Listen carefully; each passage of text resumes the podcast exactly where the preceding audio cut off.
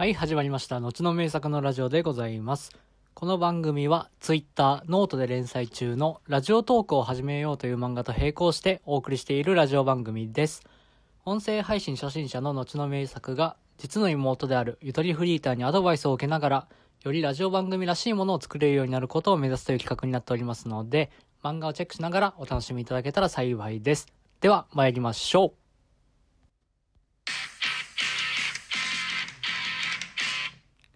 はい。では、引き続きお便りを読み上げていきたいと思います。3通いただいて3通目ですね。なんかちょっと温まってきたような気もしております。では、えっ、と、ラジオネーム、ボスさんからのお便りです。はじめまして、ボスと申します。ゆとりフリーターさんから流れてきた人です。ツイッターで4コマ漫画見てたし、ゆとさんのお兄さんはどんな人なのか気になっていたので、ラジオトークを始めてくれたことを嬉しく思います。おー、ありがとうございます。ツイッターやゆとさんの話でしか、後の名作さんのことを聞いたことがなかったので、勝手にちょっと硬い人なのかなと思っていましたが、そんなことなさそうだなと、声や話しぶりで思いました。兄弟どっちも面白そうな人だと思っております。わらわら。後の名作さんへのお便り初めてだし、どんな感じでお便り書けばいいのか、まだ分かっていませんが、これからお便り送るのでよろしくお願いします。ということですね。ありがとうございます。勝手にちょっと硬い人なのかなと思っていましたが、そんなことなさそうだなと声や話しぶりで思いました。マジっすかねうーん。これはね、まあこれ妹も僕もなんですけど、多分、ちょっと硬い人なんだと思ってるんですよ。もっと言うと、面白い人かって言われたらあんまり面白くないんじゃないのかな。なんか面白くないから、無理して、ちょっと面白い方向へ、面白い方向へっていう風に足を伸ばそうとしているっていうようなタイプですよね。まあ、悪い言い方したらちょっと痛い感じ痛いことをしてしまう素質がありますよね。ナチュラルボーン面白いではないという悲しい坂がございます。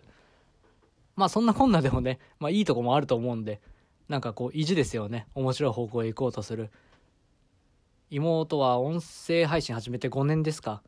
まあそれ始めたことも、まあそれぐらい続いたってことも僕正直知らなかったんですけど、まあ一個のことをコツコツ続けるってそんな簡単なもんじゃないのでね。ましてや、比較的こうマイナーなジャンルですから、それを続けられてるっていうのは、まあなんかその、もう根が面白くないっていうところもぶっちゃけあるんじゃねえのかなと思うので、まあそういういいところを見て生きていこうと思ってますよ。ええ妹ともどもよろしくお願いします。えっと、後の名作さんへのお便り初めてだし、どんな感じでお便り書けばいいのかまだ分かっていませんが、とありますが、もうそれ、そりゃそうですよね。いや、この3通お便りいただいて、もう三その3人さんにも本当感謝なんですけども、その一番最初の放送でね、えっと、僕が賢い歌になりたいみたいなことをダラダラダラダラ話しましたけども、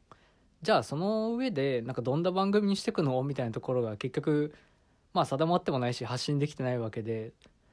その上でね、なんかお便り募集してます？なんて言っても何を送ればいいかわからない。それめちゃくちゃ自然な話っすよね。なので、ちょっとそこをね、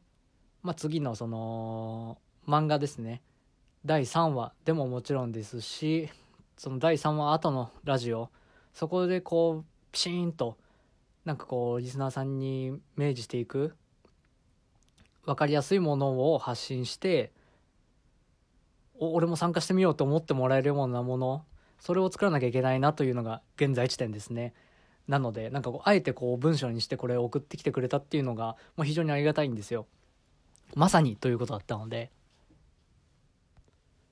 で、それでですね、まあ、どんな風にお便りを送ればいいのかっていうところ、それ分かりやすくするためには、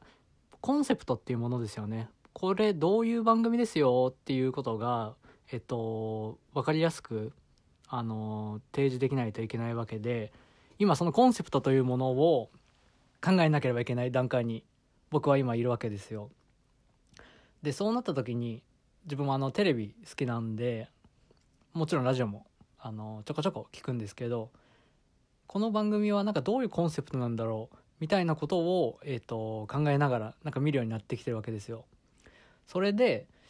え1回目の放送でもお話ししたんですけどタモリクラブが好きでしてタモリクラブのコンセプトみたいなところを調べてみたんですよなんかひっちゃかめっちゃかマニアックなことをやっている大人たちがなんかこうわちゃわちゃやっているっていうイメージだったんですが